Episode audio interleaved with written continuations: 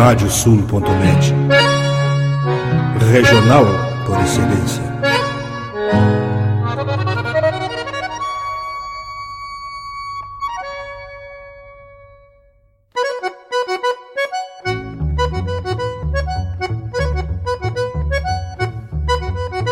Está aberta a porteira, nem se preocupe em fechá-la. Recorra do plano à várzea, palmo a palmo da hacienda.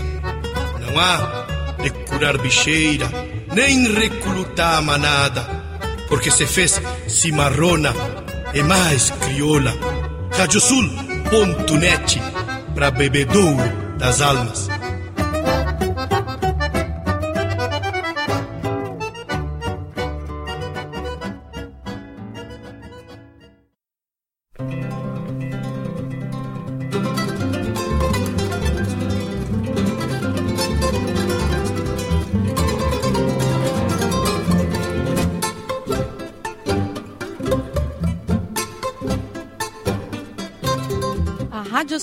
Radiosul.net apresenta O Campo em Notícia.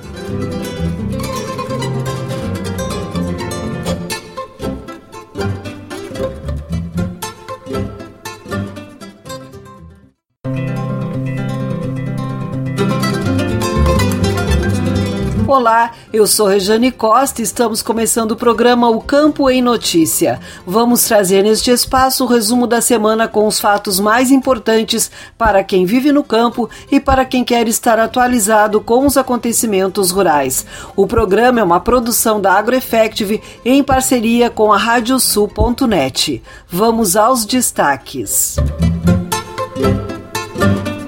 Rio Grande do Sul vive super safra de trigo e perdas nas culturas de verão em 2022. Federarroz estima que a área do arroz terá queda de 10% e produtividade compensará parte da redução. Febrac ampliará foco na inovação, segurança e evolução do quadro associativo para 2023. Disciplina e regras claras levam ao sucesso da administração na pecuária escolas técnicas agrícolas entregam pauta de reivindicações para o governo eleito do Rio Grande do Sul. Rédios de Ouro e Movimento à la Renda têm nova data definida. E ainda, as cotações das principais commodities agropecuárias, a previsão do tempo, a agenda de eventos e remates e as notícias da rede. O programa Campo e Notícia conta com a parceria de rádios que formam rede com o nosso noticiário. Estão conosco as rádios Poatã de São José do Ouro, Fandango de Cachoeira do Sul, Soledade de Soledade, Cidade de Cacique Doble, Integração de Restinga Seca, 107 de Tapejara, Minuano de Alegrete, Delta e Difusora de Bagé, Rádio 96 de Uruguaiana, Pitangueira de Itaqui, Sorriso de São Martinho, Difusora de Arroio Grande, Missioneira de São Luís Gonzaga, Planetário de Espumoso, A Folha de Não Me Toque, RCC de Santana do Livramento, Cotricel de São Cepé, Rosário de Serafina Correia e Planeta de Miraguaí. Vamos agora com a previsão do tempo no programa O Campo em Notícia.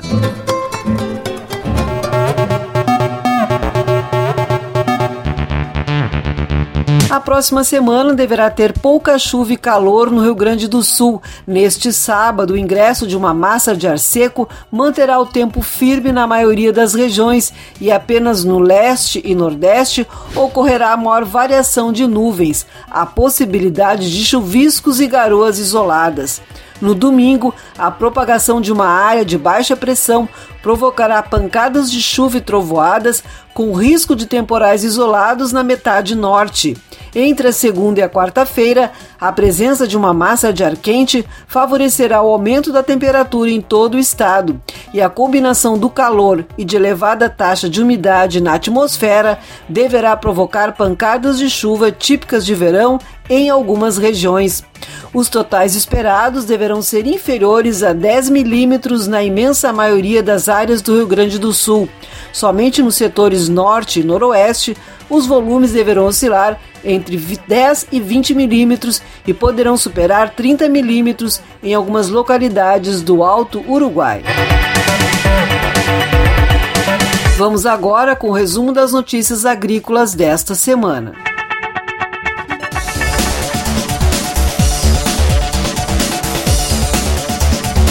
Clima quente e seco, com ocorrência parcial e variável de chuvas, interferiu na dinâmica de implantação e nas condições de desenvolvimento das lavouras de soja do Rio Grande do Sul. De acordo com o informativo conjuntural divulgado pela Emater, em regiões onde não ocorreram precipitações, o plantio será retomado quando o solo recuperar a umidade.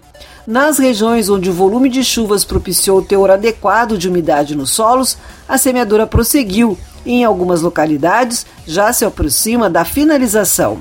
No estado, a semeadura alcançou 85% da área projetada. Na maior parte do estado, devido aos efeitos do Laninha, a implantação e desenvolvimento da cultura estão em atraso em relação aos anos considerados normais. Nesse cenário, os produtores optaram também pelo escalonamento de plantio e por maior variação de ciclo das cultivares utilizadas, mantendo a maior parte com precoces e utilizando sementes de ciclos médio e tardio para minimizar os riscos. O valor bruto da produção agropecuária de 2022 deve chegar a 1 trilhão 185 bilhões de reais, conforme estimativas de novembro. As lavouras obtiveram um faturamento bruto de 813 bilhões 140 milhões de reais, com crescimento de 0,7%, e a pecuária registrou 372 bilhões 350 milhões de reais com 1,6% de retração. Os resultados do VBP de 2022 foram influenciados por problemas climáticos na região sul e parte do centro-oeste na safra 2021-2022, que atingiram várias lavouras. Segundo o IBGE, a produção de soja no sul teve uma redução de 44,4%. O arroz também foi impactado pela seca, com redução de produção, além de preços mais baixos neste ano. Apesar dos problemas, a soja ainda teve uma produção elevada, com 125 milhões e meio de toneladas, e o milho apresenta recorde de produção, com 113 milhões de toneladas. Rio Grande do Sul vive super safra de trigo e perdas nas culturas de verão em 2022. Presidente da FECOAGRO falou sobre as consequências da estiagem para o milho e a soja, faturamento e investimento das cooperativas agropecuárias. Nestor Tipa Júnior. Estiagem com impacto negativo histórico no milho e na soja uma super safra de trigo foram os principais destaques colocados pela Federação das Cooperativas Agropecuárias do Estado do Rio Grande do Sul, a FECOAGRO, ao fazer um balanço do ano de 2022. Investimentos, Smart Cope e relacionamento com o novo governo federal eleito foram outros temas abordados durante a coletiva de imprensa virtual promovida pela entidade. Conforme o presidente da FECOAGRO, Paulo Pires, a estiagem nas culturas de verão foi uma das mais graves da história da agricultura contemporânea, um grande impacto na produção. Salientou que os produtores associados das cooperativas foram diretamente afetados e, consequentemente, também as próprias cooperativas.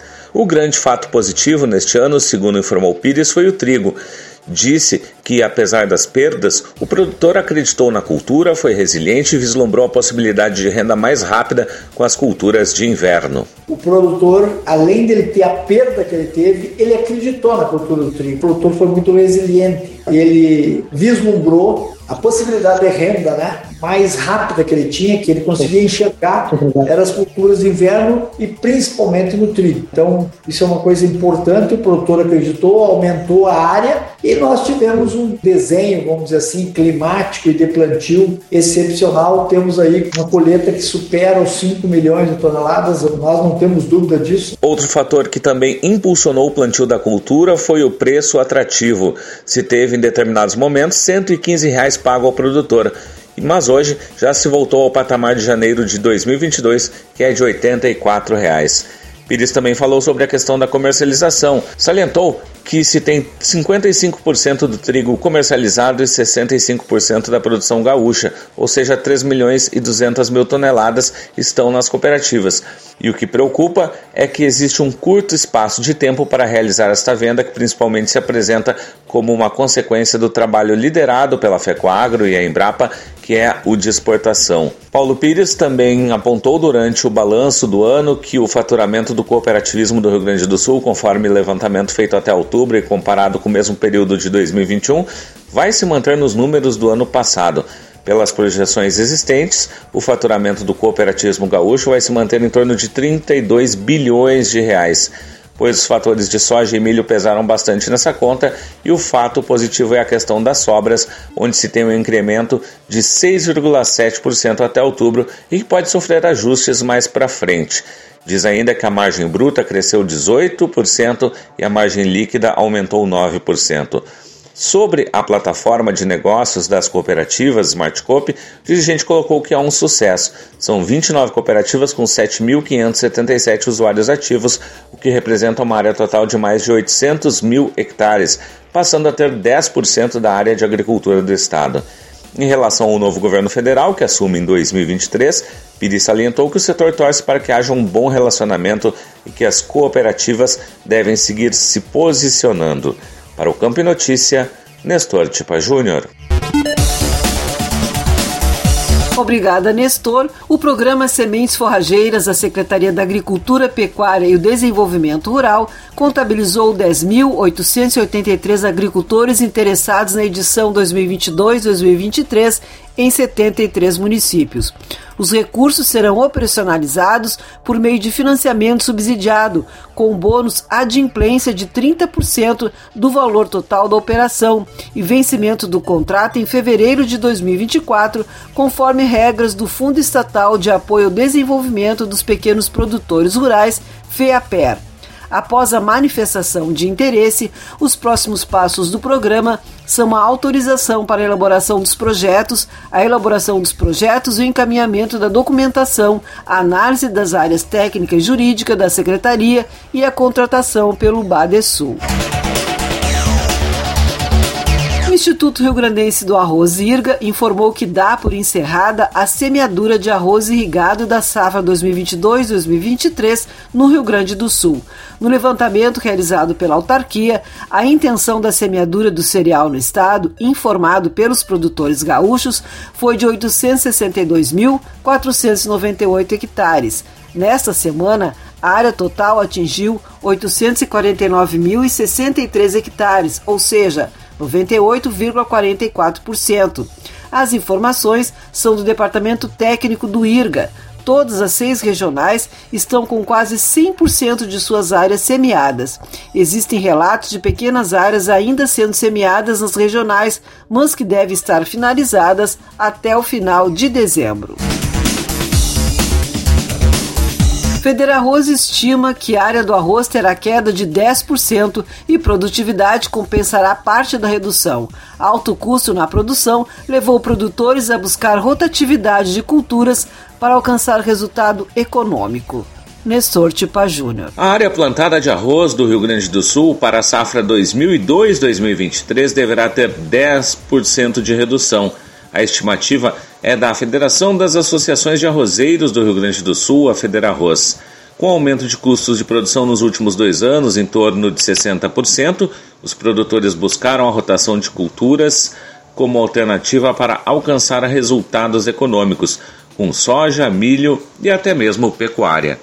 O plantio está praticamente concluído no estado, com 97% da área plantada, conforme números do Instituto Rio Grandense do Arroz, o IRGA, apresentados pela Federarroz. O presidente da entidade, Alexandre Velho, estima que se pode chegar a 850 mil hectares plantados. Segundo ele, a redução foi estimulada pelo alto custo de produção, que nos últimos dois anos chegou a 60%. Em média, o custo de produção do arroz aumentou 60% nos últimos dois anos, e este ano, especialmente, em função de toda a situação com relação à Ucrânia, etc., houve muita especulação por parte da indústria, principalmente de fertilizantes, e os produtores acabaram comprando fertilizante num preço absurdamente caro. E este preço caiu, porém, quando ele caiu, já era tarde. A maioria, 80%, já tinha comprado o adubo em função de que tem que plantar na melhor época. Velho detalhou sobre o aumento de custos devido aos reflexos da guerra na Ucrânia, como a especulação da indústria de fertilizantes.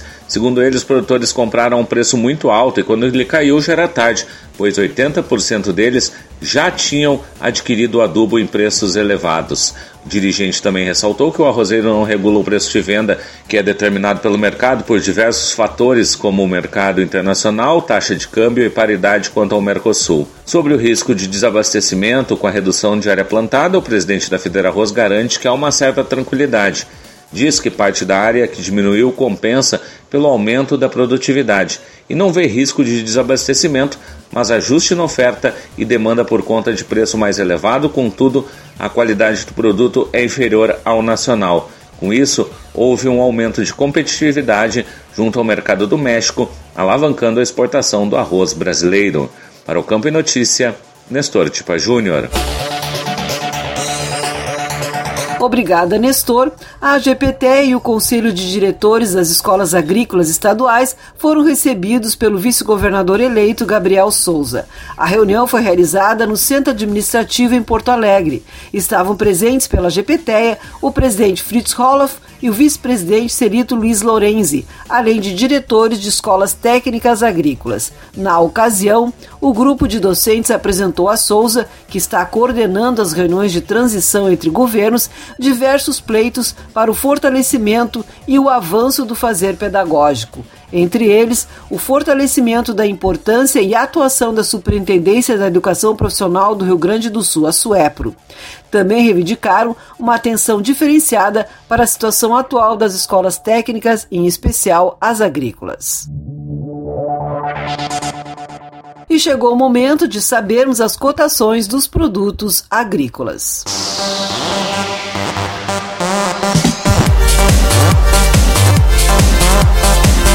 Números são de Mater do Rio Grande do Sul. Arroz em casca, preço médio de R$ 86,01 a saca de 50 quilos.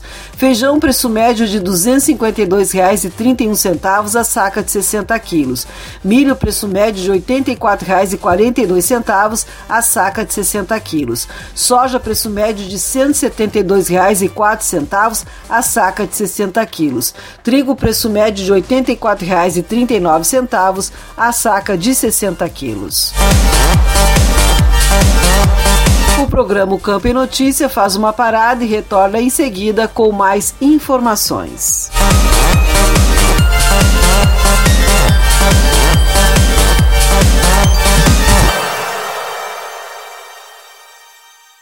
Canta, canta, minhas chilenas, chacoalha no mas teus guiso nesta ponta d'égua que vão a trote estendido, enredei lá no tupete o mais lindo dos chiflidos. Radiosul.net, entre estrada e corredores. Agora tu podes ouvir a Rádio Sul pelos aplicativos para iOS e Android. Basta procurar na Apple Store ou na Play Store e fazer o download dos nossos aplicativos específicos para o teu sistema. Radiosul.net, regional por excelência.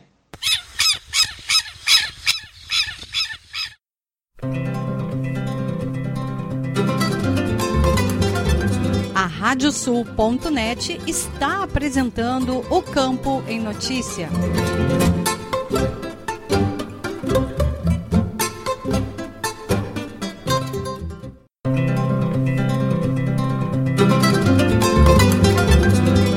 Estamos de volta com o programa Campo em Notícia, uma produção da AgroEffect em parceria com a Radiosul.net.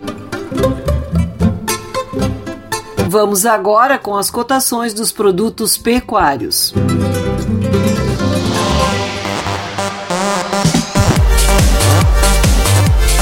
Os números são da Emater do Rio Grande do Sul. Boi para abate, preço médio de R$ 9,48 o quilo vivo. Búfalo, preço médio de R$ 8,21 o quilo vivo. Cordeiro para abate, preço médio de R$ 9,16 o quilo vivo. Suíno tipo carne, preço médio de R$ 5,93 o quilo vivo. E a vaca para abate, preço médio de R$ 8,28 o quilo vivo. Continuamos agora com as notícias que foram destaque na pecuária.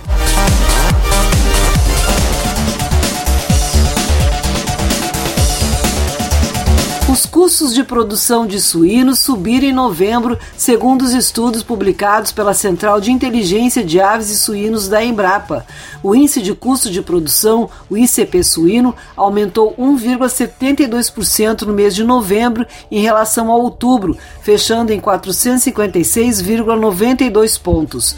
Já o ICP frango, que calcula os custos de produção de frango de corte, teve variação de 0,11%, fechando o mês de novembro em 425,37 pontos. Os custos da nutrição com 1,32% de aumento e um peso de 79,69% na composição do custo total, foi o que mais impactou o ICP suíno de novembro. No ano, a alta já chega a 12,10% apenas neste item.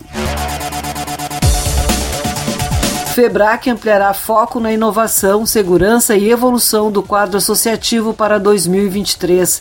A entidade se reuniu com jornalistas para um balanço das atividades do ano e é da risco. O ano de 2022 da Federação Brasileira das Associações de Criadores de Animais de Raça, FEBRAC, foi marcado pela luta em prol da segurança no campo, ampliação da presença em feiras e exposições e aproximação com startups focadas em inovação tecnológica.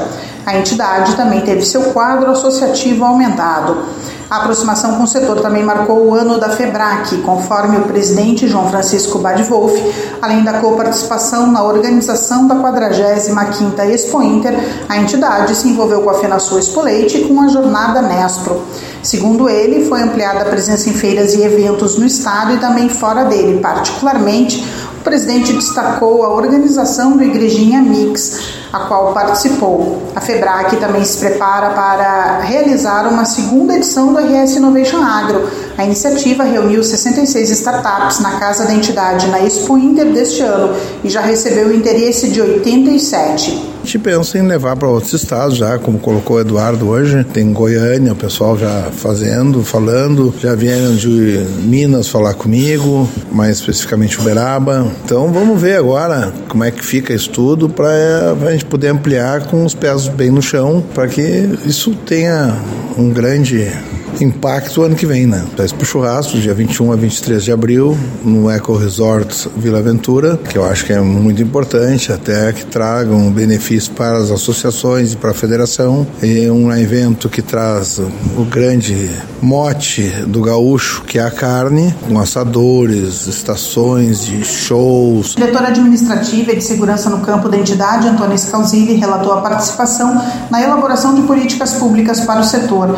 Entre as ações estiveram as discussões sobre a reestruturação das delegacias de polícia especializadas na repressão aos crimes rurais e de abigeato, as DECRABs, e apoio à Brigada Militar na organização da Operação Agrooros.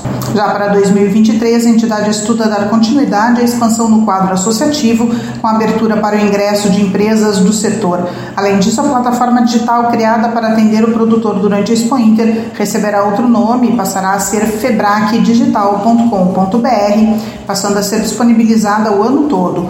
Um novo prêmio para homenagear nomes representativos do setor também será criado, somando-se à medalha Paulo Brossard nas honrarias concedidas pela FEBRAC. Para o campo em notícia, Ieda Risco. Obrigada, Ieda. O pesquisador da Embrapa Pecuária Sul, Danilo Santana, apresentou durante o evento internacional de indicações geográficas e marcas coletivas Origens Brasileiras, realizado em Curitiba, o trabalho desenvolvido pela Associação dos Produtores do Pampa Gaúcho, a Propampa, Embrapa, Ministério da Agricultura, Pecuária e Abastecimento e Governo do Estado do Rio Grande do Sul para alcançar a diferenciação da carne bovina produzida no Pampa, representada pela marca coletiva Apropampa. Conforme o pesquisador, a marca coletiva Propampa é reconhecida pelo Instituto Nacional da Propriedade Industrial e busca agregar valor aos produtos de carne bovina oriundos do bioma Pampa. Atualmente, os produtos relacionados à marca coletiva Propampa estão sendo comercializados através de parceria com a empresa Santa Fé Alimentos, que realiza distinção através do selo da marca coletiva Propampa nos seus produtos para identificação aos consumidores. Os competidores inscritos para a grande final nacional do Rédias de Ouro e Movimento à La Renda podem se preparar, pois as modalidades já possuem nova data de realização. Serão de 23 a 29 de janeiro de 2023 em Campina Grande do Sul, no Paraná. Após ter sido adiada a realização da data anteriormente marcada, por meio da análise e decisão da diretoria e subcomissão da modalidade, devido às condições climáticas que atingiram os estados de Santa Catarina e Paraná, a mesma priorizou a segurança dos participantes e público durante o deslocamento até local, divulgou a nova data de realização do evento. Acontecendo entre os dias 23 e 28 de janeiro, o final do Rédios de Ouro conta com mais de 150 mil reais em prêmios e trará ao pódio do cavalo crioulo os ganhadores do Campeonato Nacional Porto do Futuro e Snafe Beach, dentre outras categorias. Acontecendo junto à programação do Rédias de Ouro, o movimento La Renda acontece entre os dias 28 e 29 de janeiro, também na cidade de Campina Grande do Sul, e conta com as categorias profissional A e B, amador A e B e infantil. Disciplina e regras claras levam ao sucesso da administração na pecuária. Professor explanou sobre ações do GTPA na fronteira oeste durante live do Instituto Desenvolve Pecuária ia dar risco. O trabalho de disseminação de uma gestão profissional em propriedades rurais dedicadas à pecuária na região da fronteira oeste, principalmente na cidade de Uruguaiana, foi o tema da última prosa de pecuária de 2022 do Instituto Desenvolve Pecuária em seu canal no YouTube. O palestrante foi o médico veterinário e professor Ricardo Pedroso Oyaguin, que coordena o grupo de trabalho Pecuária da Manhã, GTPA. Após fazer um histórico da criação do grupo, Ricardo saudou a reunião de produtores por por meio do Instituto Desenvolve Pecuária para a disseminação do conhecimento e disse que o GTPA tem colhido os frutos do sucesso com a replicação da metodologia por uma empresa privada em colaboração com o grupo.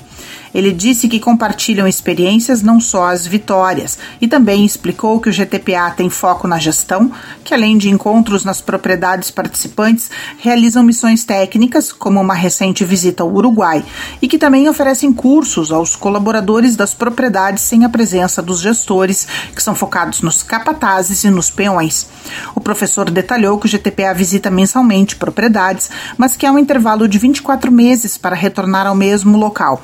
Além disso, anualmente é revisado todo o regimento do grupo em um encontro anual. Ele explicou que o segredo do sucesso do GTPA está na disciplina e porque seguem regras bem claras para darem seguimento ao planejamento. Após explanar sobre o grupo, o professor focou no benchmarking, que, segundo ele, é um processo contínuo e sistemático em que se pode comparar o desempenho de uma propriedade com outras em condições similares. Não é uma comparação para criar vencedores e perdedores, é uma comparação para tu te espelhar naquelas empresas que se destacam e tu poder repetir ou tentar repetir os processos e as técnicas que mais dão certo. Oyaguen frisou que o grupo atua com benchmarking há sete anos, que em 2021 desmembraram o trabalho em reprodução e empresa. Ele afirmou que houve uma revisão do trabalho e foi buscado padronizar os indicadores, e com isso houve evolução na estatística.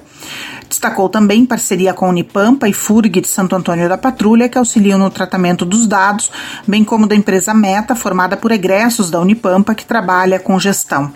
O explicou que uma comissão formada por membros de 10 propriedades distintas deliberam sobre métricas, que tudo é passado para uma planilha focada em reprodução e outra em âmbito geral, preenchidas pelos produtores e equipes capacitados pelo GTPA, que o produtor precisa ter dados e controle. Do contrário, com uma gestão frágil, o tempo de vida junto ao GTPA será pequeno, que é preciso evoluir e melhorar na gestão. Ele também alertou que a rigidez nas estatísticas, o GTPA também trabalha com 34 indicadores, seis em produção, 11 indicadores sistêmicos, 5 de recursos humanos e 12 financeiros, calculados de forma única e padronizados. O vice-presidente do Instituto Desenvolve Pecuária, Paulo Costa Ebsen, disse que a aproximação com o GTPA propiciou o desenvolvimento de um curso de gestão online que será oferecido pelo grupo aos associados do Instituto e que a live, além de demonstrar o trabalho do GTPA e de Ricardo em Uruguaiana, teve por objetivo sensibilizar os associados a fazerem uma gestão profissional nas empresas. Para o campo em notícia, Ieda Risco. Obrigada, Ieda. A Trajano Silva Remates encerrou suas atividades no ano de 2022 com o leilão virtual Alma Crioula, que ofertou 33 lotes da raça. O evento ocorreu na última terça-feira, 13 de dezembro, pela Trajano Web, canal do YouTube do escritório, com a batida do martelo sob a responsabilidade do leiloeiro João Leonardo. O leilão teve como característica marcante, de acordo com o leiloeiro, a maior demanda do mercado por animais domados. João Leonardo reforça que a égua FM Burca dos Cinco Salsos foi a mais valorizada do remate, sendo comercializada por 51 mil reais, como informou. O leiloeiro responsável pela batida do martelo ressaltou ainda que o evento finalizou com a média dos animais vendidos em 14.218 reais. Vamos conferir agora as agendas de eventos e remates.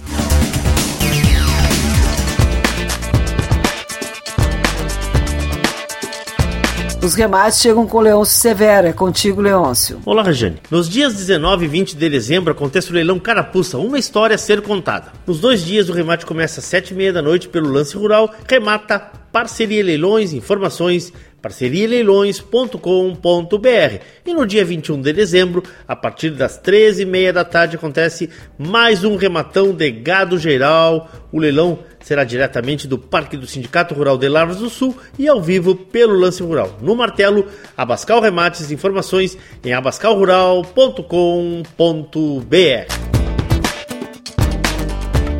Obrigada, Leôncio. E a agenda de eventos chega agora com Vitória Pimentel. Tudo bem, Vitória? Olá, Regiane. O início de 2023 traz muitos eventos para os produtores rurais. De 10 a 14 de janeiro, Bagé vai sediar a 15ª edição da Agrovino, realizada pela Associação Bagéense de Criadores de Ovinos e Sindicato Rural, trará julgamentos, leilões, palestras, técnicas entre outros temas. Na mesma data, a raça crioula tem a primeira decisão do ciclo. O crioulaço vai receber os principais laçadores na pista do Parque de Exposições Assis Brasil, em Esteio. A promoção é da ABCC. Também no Parque Assis Brasil, em Esteio, mas de 9 a 11 de fevereiro, acontece a vigésima edição do Mancha Crioula. O evento, organizado pela Trajano Silva Remates, reúne exposição e leilão de cavalos crioulos de pelagens tobiana, oveira e bragada. E de 14 a 16 de fevereiro, vem aí mais uma edição da abertura oficial da colheita do arroz e grãos em terras baixas. Organizada pela Federarroz, a 33ª edição ocorre novamente na Estação Experimental Terras Baixas da Embrapa Clima Temperado, em Capão do Leão. Para o programa O Campo em Notícia, Vitória Pimentel. Obrigada, Vitória. O programa Campo em Notícia vai para mais um intervalo e retorna em seguida.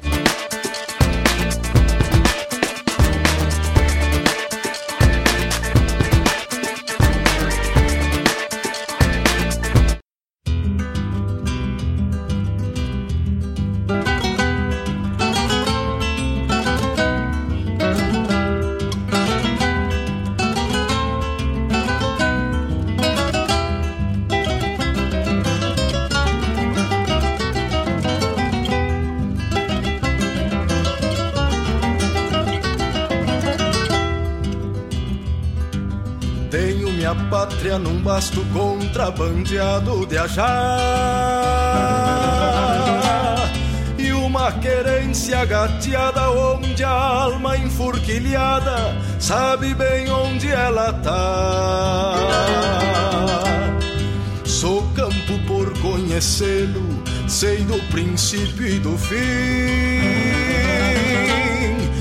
pois dele vem meu sustento. E quando desato um tento, meu laço fala por mim. Este verdor dos potreiros que ofuscam minha mirada, de tanto verde que são me bastam pro coração e a mim não falta mais nada. Pátria, querência e nação, trindade que hoje revivo. E essa pátria quem governa é a força das minhas pernas e as botas firmes no estribo. E essa pátria quem governa é a força das minhas pernas e as botas firmes do estribo.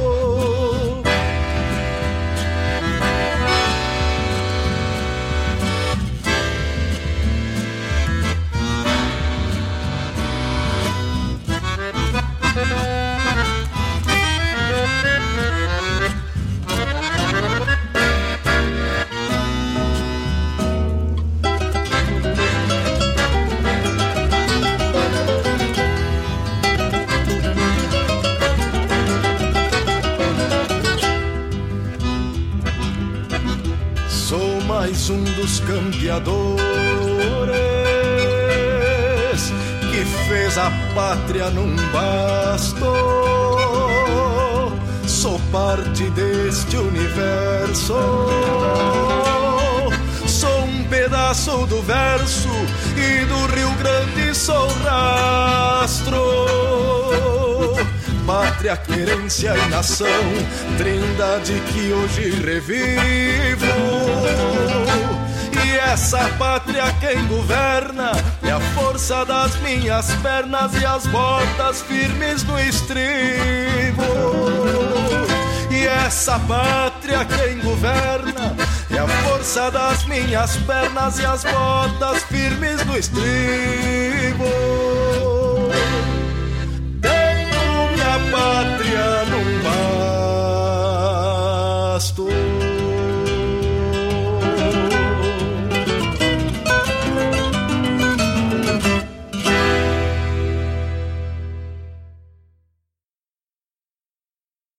Canta, canta, minhas chilenas, chacoalha no mas teus guiso nesta ponta d'égua que vão a trote estendido, enredei lá no tupete o mais lindo dos chiflidos.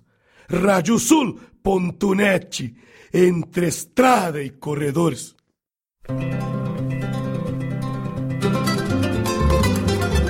A Radiosul.net está apresentando o Campo em Notícia.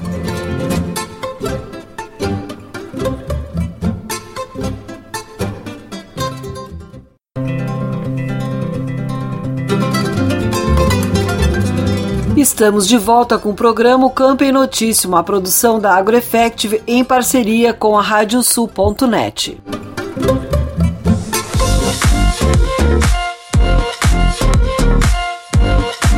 Secretário da Agricultura destaca que parte legal da irrigação no âmbito estadual já está pronta. Domingos Velho Lopes ressaltou que é preciso uma alteração na legislação federal para que o processo de reservação de água avance. Manifestou preocupação com os prejuízos que podem ocorrer na safra de milho pela falta de chuvas. Eduardo Leães, da Rádio Agerte. A Rádio Agerte ouve o secretário da Agricultura, Domingos Velho Lopes, para sabermos quais projetos ainda podem ser desenvolvidos até o final do ano pela pasta, nesse período de transição do governo Ranolfo Vieira Júnior para Eduardo Leite. Estamos nesse momento do, de transição, onde estamos passando todas as informações, que na verdade é um governo de continuidade, mas é um novo governo. Então, todas as políticas públicas que estão sendo realizadas, ah, o que não foi concretizado, aquilo que é prioridade. E participamos da formação do, do plano de governo do Eduardo Leite, onde tem as três premissas básicas, que são irrigação, reservação de água, que continua sendo foco, o programa Duas Safras para incremento do setor produtivo e dos produtores e de todas as cadeias produtivas, e agricultura de baixo carbono, que é a realidade, porque somos o estado mais diversificado e sustentável uh, do Brasil e do mundo, e temos que montar uh, o Race to Zero, que se chama, que é a descarbonização, processo de descarbonização das cadeias, que já é uma realidade, só tem que ser organizada por nós. Tem algum projeto que possa ser votado pela Assembleia Legislativa antes do recesso?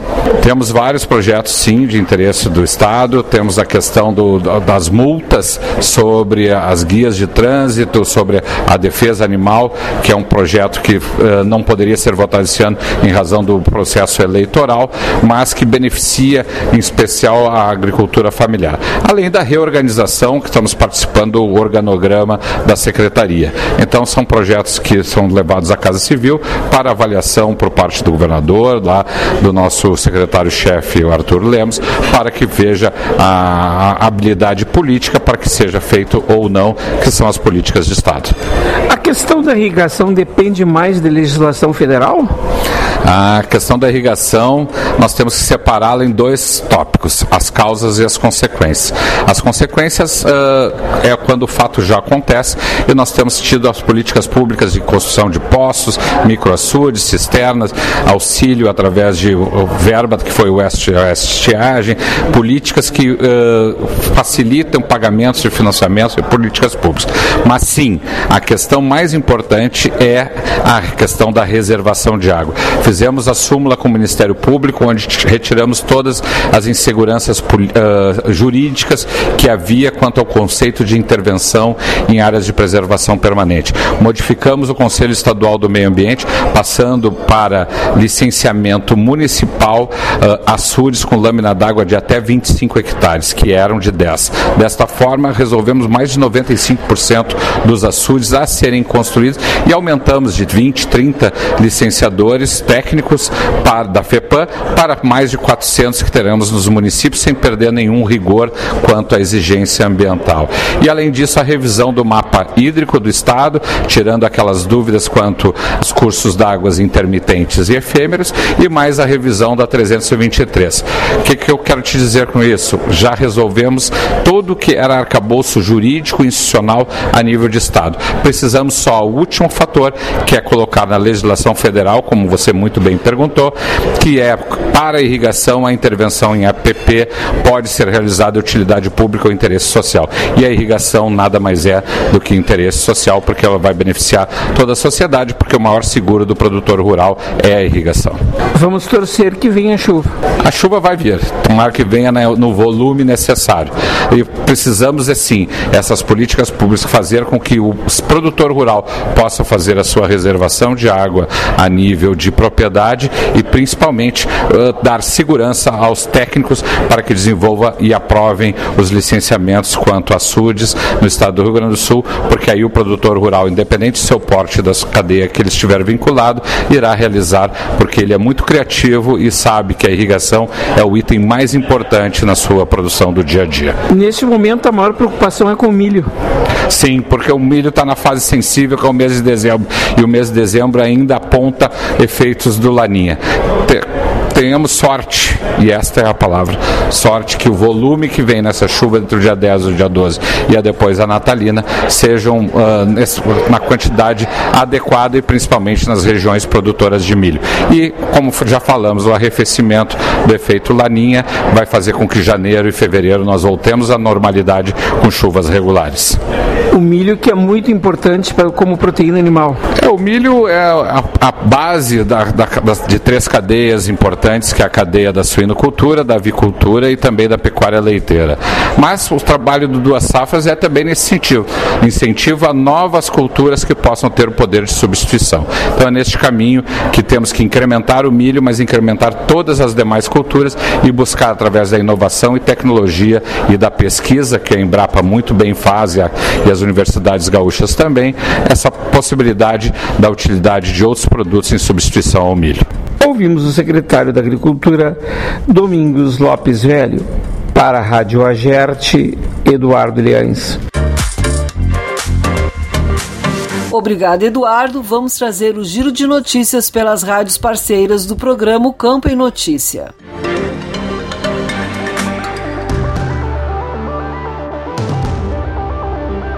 Kiwana Rocha, da Rádio Soledade. O engenheiro agrônomo e difusor técnico da Cotrijal, Dalvar Cari, fala em entrevista sobre o sucesso da colheita do trigo no município de Soledade e região do Alto da Serra do Botucaraí. Este resultado foi obtido através de novos métodos agregados pela Cotrijal.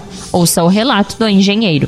Assistência técnica com a Cotrijal, eh, isso eh, intensificou muito. A Cotrijal eh, tem uma área experimental é, na Inometoc, onde todo produto para entrar no portfólio ele é, é validado, né? então ele passa por, por testes né, de situações de dois a três anos, entender o, o, o produto, entender o posicionamento, né, e aí sim, depois ele entra no portfólio e aí, com, com o posicionamento técnico alinhado, ele vai pro, pro produtor. Então, a semente certificada, né, é, traz um benefício muito grande, né? É, o estabelecimento de uma lavoura é fundamental para o sucesso dela. E armal não tem como esperar é, terminar bem, né? Então, é, a semente é a base, é um insumo muito básico. Estamos tendo, então, é, excelentes produtividades, né? De basicamente cultivares que nós temos é, é, disponíveis, né? com produtividades aí é, ultrapassando as 90 sacas, né? Nós temos uma, uma variação bastante grande de produtividade, e aí é uma soma de fatores. É uma semente de boa qualidade, é uma adubação de base. Em especial para o Campo em Notícia, da Rádio Soledade 104.5, Kiwana Rocha. Rafael da Silveira Rosa, da Rádio Integração de Restinga Seca. O Programa de Desenvolvimento da Secagem e Armazenagem de Grãos na Agricultura Familiar de Paraíso do Sul, na região centro do estado, intitulado Armazena Paraíso, está em execução quando o primeiro silo foi construído na linha Marcondes e o segundo na linha Patrimônio interior do município. Nesta primeira etapa do programa, idealizado pela Secretaria Municipal, Pecuária, Agricultura e Emater de Paraíso do Sul, já foram entregues 20 unidades e silos em diferentes regiões do município, além da garantia de continuidade do programa para o ano de 2023, onde já estão garantidos 200 mil reais por meio de emenda parlamentar. O projeto foi elaborado de forma coletiva, participativa e democrática, onde, além dos agricultores, participaram do processo o Conselho Municipal de Desenvolvimento Rural e comunidade paraisense em geral. Especial para o Campo Notícias da Rádio Integração de Restinga Seca 98,5 FM, Rafael da Silveira Rosa. Marcos Desessartes, das rádios Delta e Difusora de Bagé. A Universidade Federal do Pampa, Unipampa e a Embrapa Pecuária Sul de Bagé estão selecionando alunos para o mestrado acadêmico em computação aplicada, com área de concentração em tecnologias para a produção agropecuária.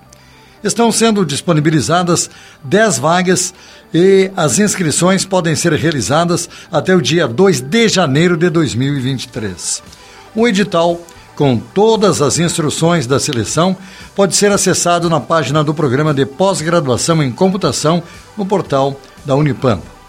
O curso busca o desenvolvimento de pesquisas e produtos de inovação tecnológica e formação de pessoas na área de tecnologias para a produção agropecuária.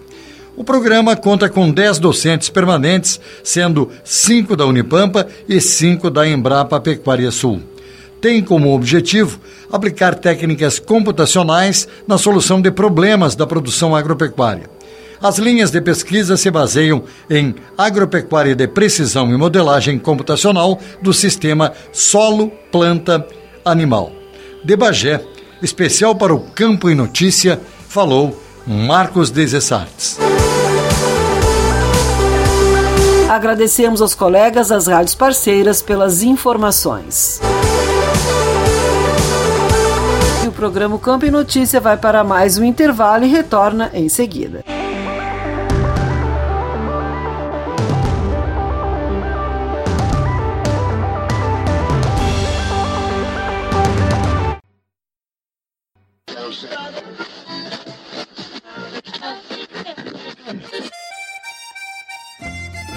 Achou? Mas então deixa aí porque esta é a Radiosul.net, regional por excelência.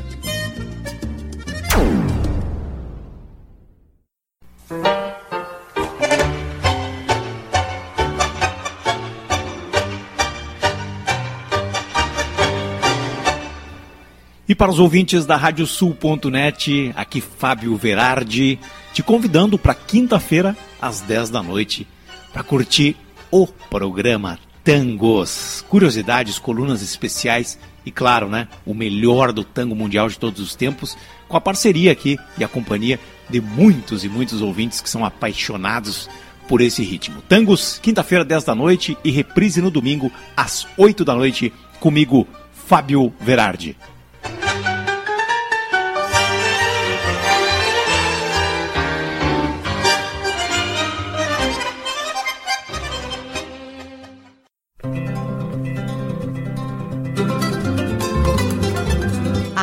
Radiosul.net está apresentando o Campo em Notícia.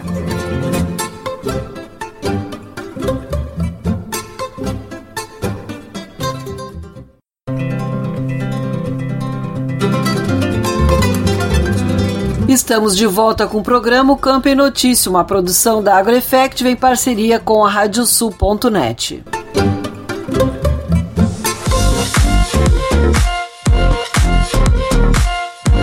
Ex-ministro Francisco Turra fala das suas expectativas para os governos Lula e Leite.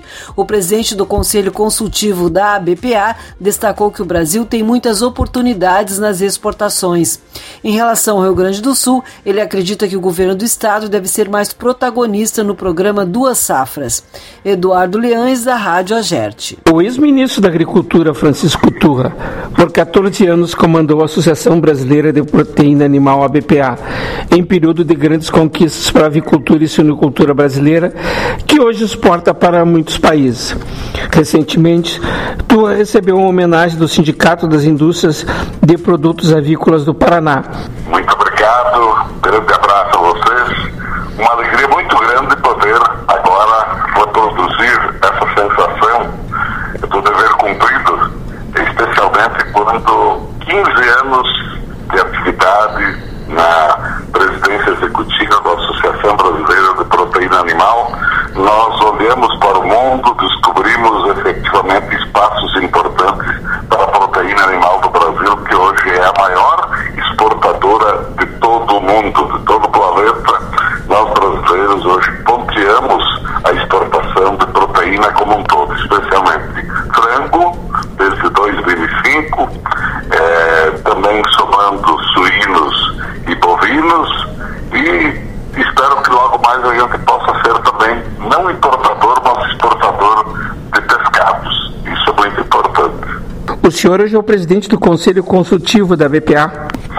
Exatamente. É, tão logo eu resolvi sair, porque efetivamente, depois de um tempo na vida, a gente tem que abrir espaços para quem está junto da gente preparado e, além de tudo, a gente tem também que eh, diminuir um pouco a atividade, foi o meu caso. Eu não parei e, por isso mesmo, fui instado, fui eh, solicitado a permanecer na presidência do Conselho Consultivo. Então, nós continuamos de perto, juntos, acompanhando, passo a passo, colaborando, e é exatamente por essa razão que a seccional nossa do Paraná, o Sind Avipar, o Sindicato das Indústrias de Aves e Suínos do Paraná, resolveu prestar homenagem. Pela sua experiência de vida pública intensa, passando por vários cargos e, e também pela iniciativa privada, qual a sua expectativa para o novo governo Lula, novo ministro da Agricultura? Olha, é exatamente a grande preocupação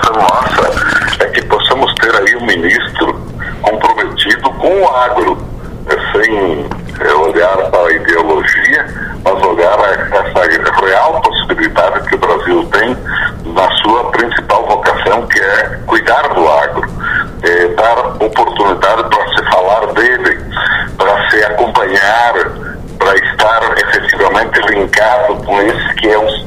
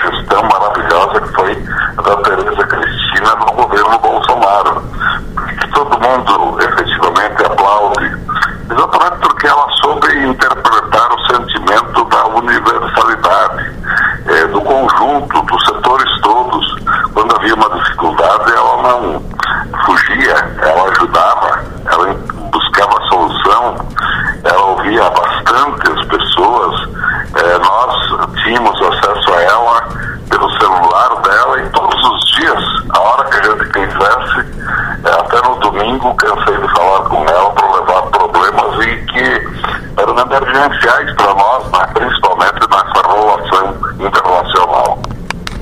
O que, que o senhor acha que deve ser prioridade do novo ministro da Agricultura?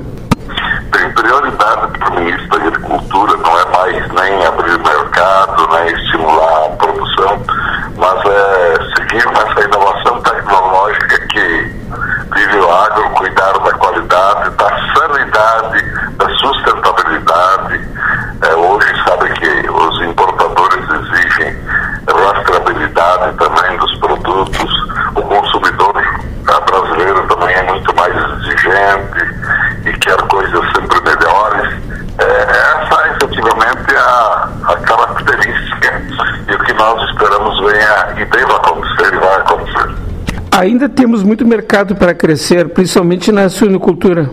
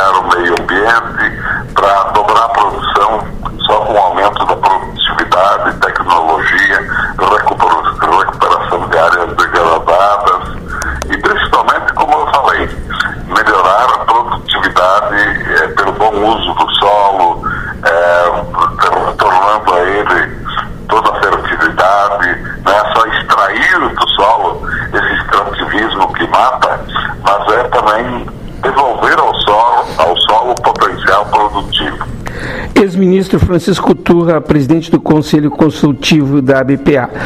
O senhor, como cidadão gaúcho, o que, que espera do governo Eduardo Leite? Olha, efetivamente eu espero que o olhar dele para o agro seja um pouquinho mais atento. E eu vou citar um caso, por exemplo, que é interessante mencionar. É, não partiu do governo uma iniciativa que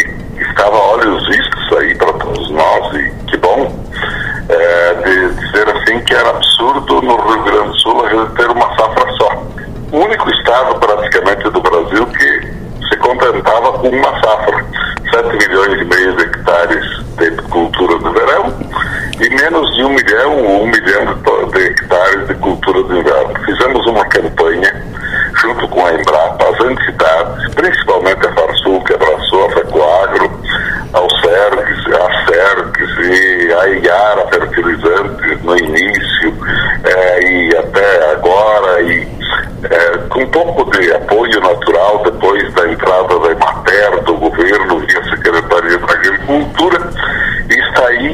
em dois anos um aumento diário de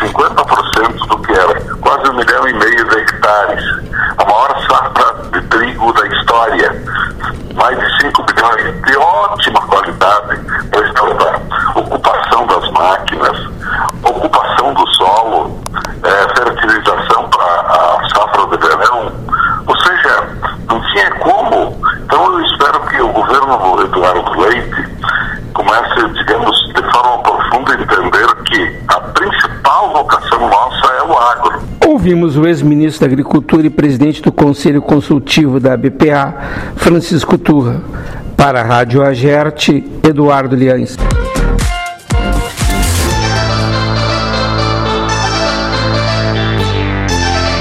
Obrigado, Eduardo, e deixo aqui o convite para que sigam as nossas redes sociais.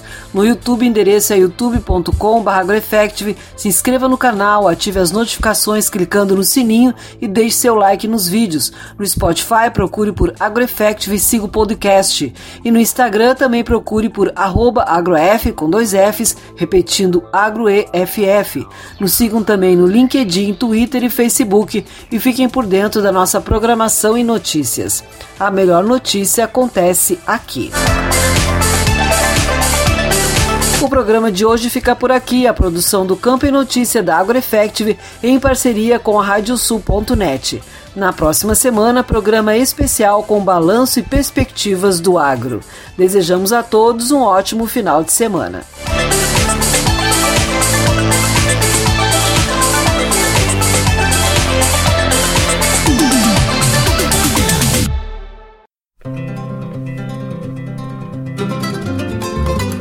Radiosul.net apresentou O Campo em Notícia.